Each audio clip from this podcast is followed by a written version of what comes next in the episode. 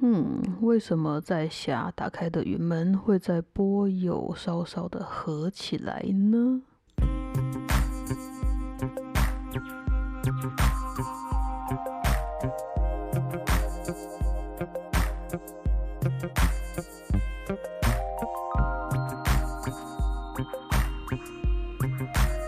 您好，欢迎来到心灵历史学 （Psycho History，我是各位的主持人 R Two，今天是去看看系列。今天呢，我在挑战一个新的录音方式，就是哈哈，我在看完演出的当晚，也就是约莫六个小时内就开始来做这集节目啦。那这样做有什么好处呢？就是记忆犹新，然后情感也会比较强烈一点，所以呢，我觉得录起来或许会比较有趣。不过，当然我知道，就是现在已经非常晚了，所以我的声音可能会听起来有点累累的。那并不是我心情不好，而是我现在真的已经是凌晨三四点了，很累的状态啊。那在开始之前呢，我其实想要一直想要跟读者们讲一件事情，就是我从来没有机会说，但反正这是我的 podcast 嘛，所以呢，我一直很想说，我对于很多字词是没有没有价值判断的，譬如说成功、失败。这一组词呢，在我的心里，他们是同等的地位的，他们并没有好或不好、优胜劣败的遗憾。所以我的文章里面可能常常会突然出现说，呃，某一个创作者他做了什么事情相当成功，而某个创作者尝试了什么事情，这一次呢，他并没有很成功，是失败的。这不代表什么，因为成功跟失败的重点是他们出现的时机，而不是他们的本身。所以，好，我希望可以帮助大家放宽心一点。这并不是什么价值的批判，这样子。那另外呢，我想要帮两厅院这个单位来推广一下他们号称的一项服务，就是他们其实有提供家长们在你看演出的时候会有托育的服务。它是一个付费的东西，四岁以上跟某个岁数以下呢，其实你是可以一张票。要去托育一个孩童的，可是他比较麻烦的事情是，他当晚当场演出需要有三个孩童被托育，他们这个服务才会开启。那目前我尝试了两次呢，是都没有办法成功的，因为都凑不到人。当然，首先是因为我没有先跟朋友凑好说啊，我们一起看哪一场，然后把小孩子们收去了。但是我很惊讶的事情，一千八百席的大型的剧院的演出，竟然没有三个孩子需要托育，或者是大家都有自己的方法，然后。托育了吗？但我比较相信的状况是，当你成为家长之后呢，你们家就只能每次出一个人出来看表演。当然你会说，那就有什么关系？礼拜四你看，礼拜五我看呢。如果真的两个人都想看的话，可是问题真的就跟两个人看同一场是不一样的事情啊。甚至两个人坐在隔壁一起看就是不一样的事情嘛。所以呢，我觉得这个家长的人权呢，还是需要维护一下。然后就会很希望呢，推广这个小知识。当你在购票的时候，请在你的右边，就是 OpenTix 这个很难用的网站的右边往下滑，往下滑，你会看到一些演出。出的场地啊、资讯啊、时间啊，以及节目单啊，啰里吧嗦的说注意事项啊，什么有烟雾还是有裸体啊，然后下方会有一个托育服务，你点进去之后呢，它会自动把你导航到一个形式里，然后你就可以去预约那一天的服务这样子。那如果有成立的话呢，两厅院就会通知你；没有成立的话呢，其实他们也还是会通知你，就是 email，然后加上电话这样子。我觉得今天这样录音蛮嗨的，就是他嗨的程度比我马上提笔写稿还要高很多。那因为今天的录音状况呢，是偶尔我是手持麦克风的，所以或许它的音量上面，或者是它收音的品质上面呢，会各段落中间有一点差距，所以就请大家就稍微忍耐一下，我会把它后置，尽量后置掉这样子。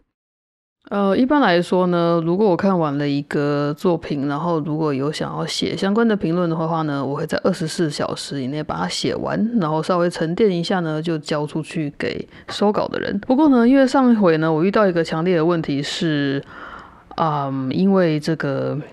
刊登文章，它有它的优先性啊，所以它的相关的内容呢是没有办法在其他的平台先铺路的，所以就导致了呢，我的 podcast 节目录完了，等了很久之后，那个文章才出现，所以就影响到了我上节目的节奏降值，因此呢，也就让我连带检讨了一下一直以来使用稿子来做节目的方式。那么刚好呢，这一次呢，我今晚看的节目是云门舞集的作品，编舞家是郑宗荣，他这一次的作品叫做《波 waves 的那个波，所以呢，我觉得这是一个够复杂的东西。或许呢，我有非常多层次可以谈，然后或许呢，很有机会我的 podcast 跟文字的稿件呢，其实根本是可以是拆开着不同层次的作品也说不定。首先来聊聊我们对这个作品有没有期待。好了，就是。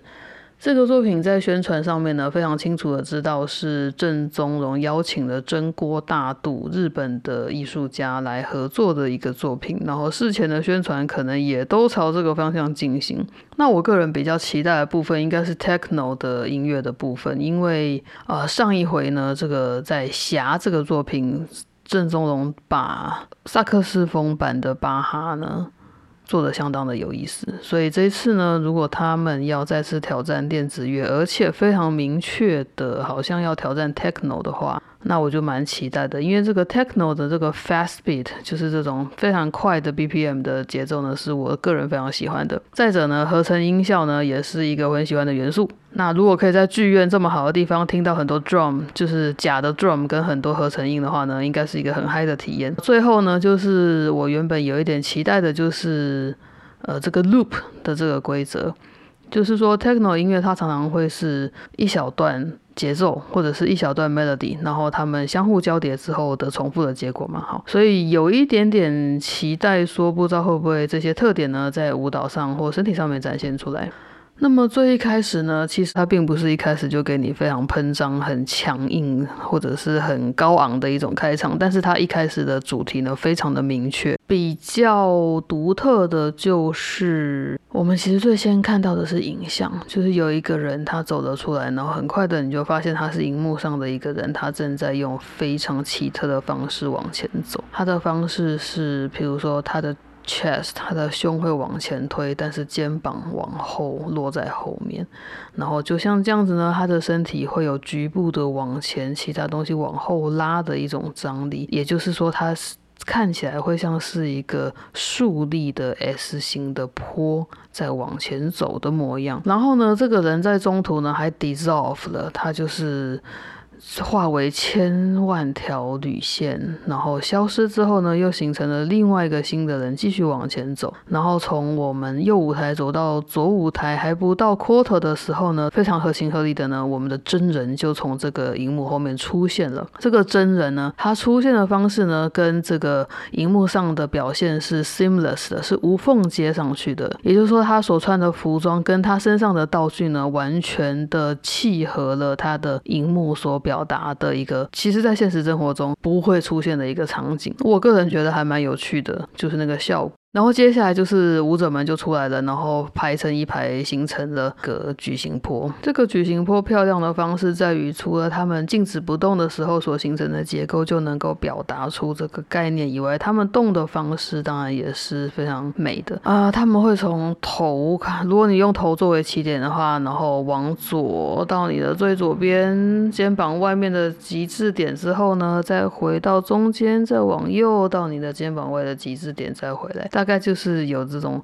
左右左右的一个波动，那这个头部的波动呢，就会带着你的 torso，还有你的腰臀，还有腿跟脚呢，就继续的往下。顺序去动起来，然后接下来他们就会换一下他们的接触点，然后换他们的面向。比如说，本来是背对斜背对观众的话，他们可能会往转九十度侧向某个方向，然后最后转一百八十度回来等等。所以在他们转动的过程之中呢，他们的接触点会改变，然后他们的动作也会有变化。比如说，他们可能本来是用左手搭着另外舞者的腰，他们可能转过来之后就会用右手搭着另外一位。舞者的肩，然后呢连成一线这样子。比较有意思的是，当他们开始位移的时候，当他们开始位移的时候呢，会从一个直排拆成两个直排，然后呢再合起来。所以在你的眼睛看起来，他们是非常流畅的分解的变化，分解与聚合，分解与聚合。那么在中间第一段的中间呢，我们就看到一个我觉得大概是这部作品我最喜欢的一个效果，就是他们利用十二位。位舞者做出了一个残影的效果。就是一般来说，如果我们把我们拍摄一个人跳舞，然后把它过曝，然后长时间过曝之后呢，你就会得到一个重叠的影像，对不对？比如说他的手从最左边最上面往上挥一圈到右边最下面，你就会看到千手观音这样子。我的意思是这个。好，这个残影的效果呢，他们用这个十二位舞者去把它演出来，然后切分的很漂亮，它的比例切分的比例跟他们动作的那个力度、那个强度呢是相当好看的。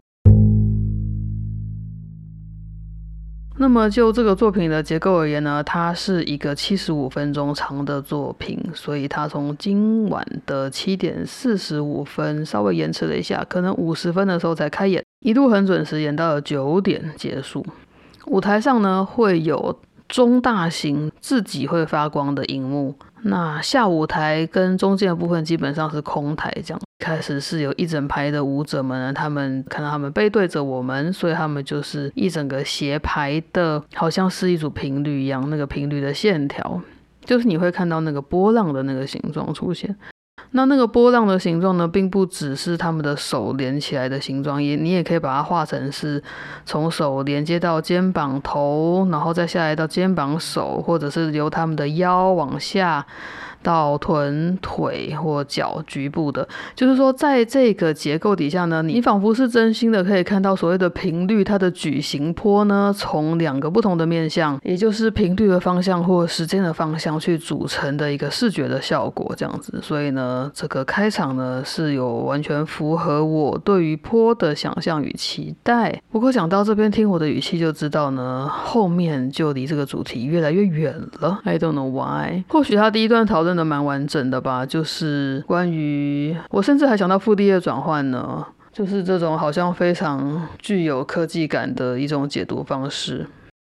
那这边呢，可以提到的，其实就是如果我们把这个作品跟安纳奇舞蹈剧场的肉身赛博格做一下比较的话，因为刚好两个都是有使用 AI 的作品嘛。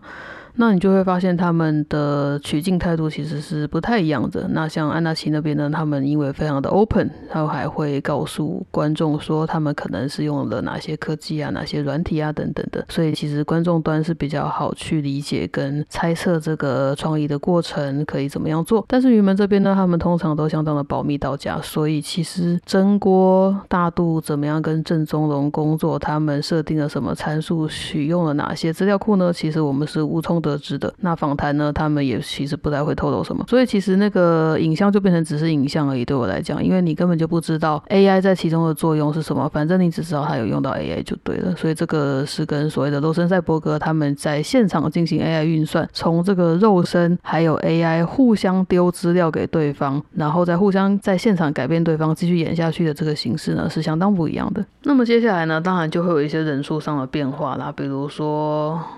有一个 part 呢，其实主要是男生舞者们的这个小组呢，有一位他的影像突然出现在我们后方的荧幕上，然后我们的舞者们都是穿一个。呃，黑灰色的长裤，然后群青蓝的上衣，非常深的蓝色，有点像克莱因蓝，但是也也不是，它是介于那些蓝中间的一种很美的深蓝色，因为它还会反光啊。呃，也就是说，所有的舞者都穿一致的衣服，无论性别。然后呢，但是我们却在荧幕上面看到了一个穿休闲服的舞者，那很明显，他的脸呢，就是现在台上的这位。舞者是许志恒，然后他的影像呢就表现出了诧异，仿佛呢他们两个互相很惊讶看到对方，然后不知道对方究竟为何物。关于这一点呢，我当下就我当下就真的不知道现在是西元几年。这个提问呢对我来讲实在是太早期了。这个人会看到自己的 avatar 或者是倒影感到惊讶，应该很难吧？我们现在的人在这个世界上有多少个镜头？随时你不自拍，也有人要拍你。然后你随便申请任何一个东西，他都要求你提供头像。然后你走到任何地方都有监视器，走到任何地方都有镜子。结果你看到一个荧幕上的自己，你会觉得很惊讶。Why? How come? 所以我觉得这个提问其实很难成立啊。那更奇怪的事情是，他演完惊讶之后，再过了一阵子之后，他们做了镜像的队伍，也就是说，影像的人如果是往我们观众的左边跳的话，真人的舞者就会往观众的右边跳，所以他们两个看起来是像是在镜子的映照下面跳舞一样。然后后来他们这样子共舞一小段之后呢，就开始更自由的舞动了。这个接受呢，也是来的莫名其妙，就是完全没有理由。没有理由提问，也没有理由回答，也没有理由接受，所以这个非常初阶、非常 primary 的这种提问法呢，我们眼睛前面所看到的这个科技展现呢，真的是二零二三年的科技了。但他在问一个一九九三年的问题，所以我非常的不解。如果有人知道为什么的话，就麻烦再告诉我一下啊。后来呢，经过了 transition 之后呢，来到了本作我大概最喜欢的灯光设计，就是呢。有一个梯形在我们下舞台的位置，然后我们的荧幕在后方是大概你可以看到很明显的有四个方块在后面。那这几段的音乐呢，都是拍子非常明显的。你会听到很明显的这种拍子，咚咚咚咚咚咚咚咚咚，嗯，你基本上可以把它哼出来的一种拍子这样。呃，在中后段呢，有一段是女生们，这一段背着观众出场的女生们呢，她们的展现呢，她们的舞动方式呢，是一种非常阴柔的语言。那对我来说，只要是这样的动作语言呢，无论你的原本的生理身体是什么，都可以展现出那个阴柔的特质。所以其实我并不是非常明。明白，在这个作品里面，或许是非刻意的，可能是自然而然的，也可能是非常刻意的去划分男孩一组、女孩一组的用意是什么。基本上，一个人很难在一个很前卫的作品里面去看到那么传统的二元的性别的分野，更不用说我们这次的女生们呢，她们都梳着包头，我不懂这个造型。我大概明白是需要是干净利落的，因为这个服装很 neat，但是输出一种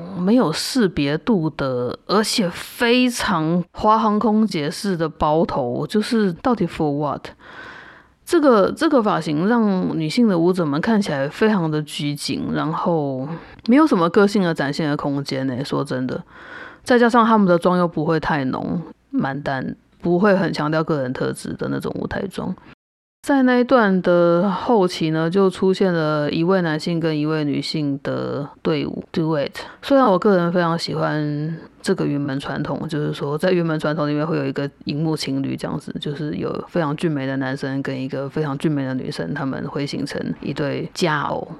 就是这个 CP 呢，会负责代表作品里面的最美的双人舞的部分，这样子。即便我喜欢这个传统呢，这个桥段放在这个时机的那个段落里面呢，说真的，我是微微失望的，因为那一段真的相当的长，然后你也不是很明白那段双人的真正的重点是什么。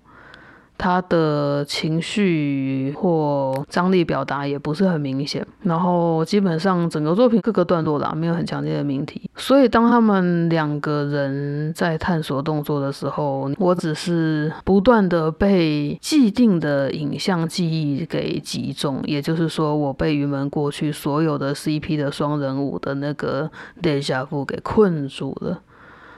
我相信，对于从来没有看过雨门的作品的观众朋友来说，应该算是还蛮好看的。虽然很沉静，容易睡着，但是是值得享受的。但是如果你看很多年的话，那段双人舞并不新奇，然后也没有很浓烈的情感张力。然后，当然他不一定要表达情感啊，他也可能就是两个人跳舞嘛。好。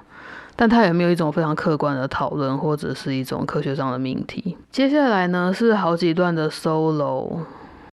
我个人比较喜欢的还可能是陈烨的那一段，因为那一段是一个比较激昂的段落。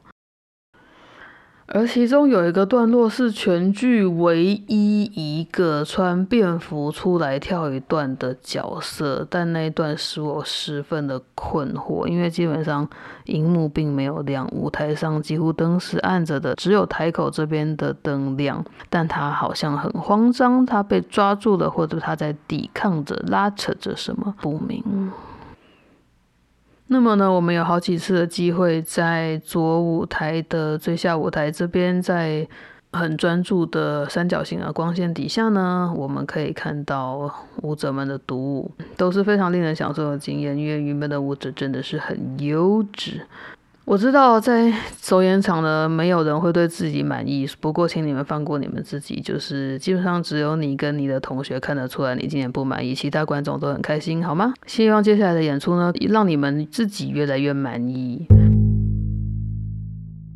在五座的最后一段呢，终于这个成排的这个有矩形坡的这个队形稍微回复了一下，但并没有很长。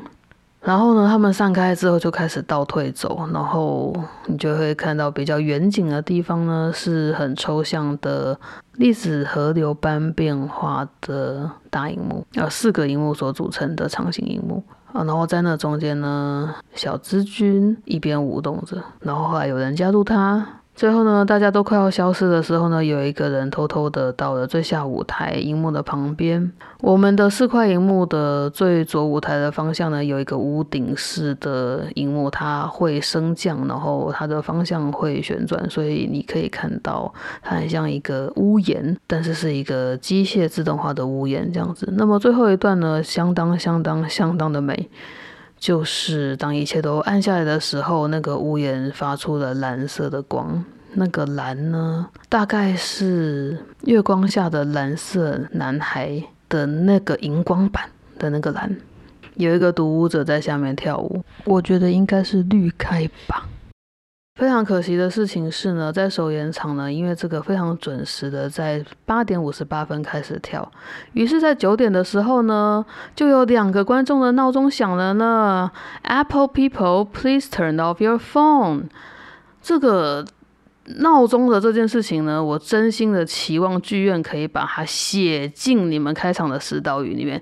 你们在前面请求大家什么关静音，然后关飞行，那是没有用的，好吗？因为闹钟就是可以突破重围。你要说的事情是你他妈的把所有的闹钟关起来。我不管你今天晚上是九点钟要吃药，还是你九点钟要看谁的直播。总而言之，你要记得去检查你的闹钟有没有开着。OK，今天的 ending 完全被这两位闹钟给 ruin 的。破坏掉了，而且后来还有一通电话，然后那个人还真心的站起来去接了，走出去了呢。因为我听到了“喂”的一声跟“砰”门关起来的声音。所以呢，如果我们刨去这些呢，最后一段呢，它的光那么的美，然后有一个人在那个微微的光下面慢慢慢慢的跳，配上其实蛮有 Sigros 风格的旋律，跟逐渐慢下来的节拍，那其实是一个相当不错的 ending。不过，在这个真正的小 ending 之前的这个大 ending 呢，就是所有人倒着走的这个 part 呢，这个 part 呢，我说老实话，我觉得是全剧最保守的一个棋。我真心不认为这一段需要这么小心翼翼的处理。更勇敢的、更挑战性的做法，但是他们却选择了一个非常云门式的收尾。所谓的云门式，就是指一种比较传统式的结构上面把它收拢式的一种收尾法。Why？为什么我们在好不容易解放的匣之后，会看到又再度收起来的坡呢？总体而言，这次的坡呢，给我一种放不开的感觉。我觉得在中间有几段呢，编舞家跟舞者们其实有找到他们觉得对的东西，但是他们好像没有办法一直一路坚持去把他们找到的那些东西贯彻下去，所以不知道考量了哪些事情，又把很多的传统纳进来。这就是为什么我在演出完的线动会发一个 quick note，就是 it's rather conservative this time。 我觉得小可惜，然后因为现在很晚了，所以我听起来是相当没有精神的。我相信我会重录，然后果然没有错，隔天我就重录了，并且补足了一些片段这样子。那同时呢，我的这个文章也已经写好了，等到它刊登的时候呢，我就会把链接附在我们的说明栏的下方。那这篇文章的标题，理论上如果没有改的话，应该会是。Something old, something new, something borrowed, something blue。有旧有新，有借有蓝的波。好的，感谢原本五杰，感谢钟龙这次带来的作品，然后非常感谢各位听到这边。最后，我请最搞笑的人来帮我做 ending。谢谢大家来这边玩。如果要聊天，可以去 IG，请按下楼留言，请按赞、留言、加分享、订阅频道、开启小铃铛。感恩心灵历史学，下次再见，拜拜，I love you。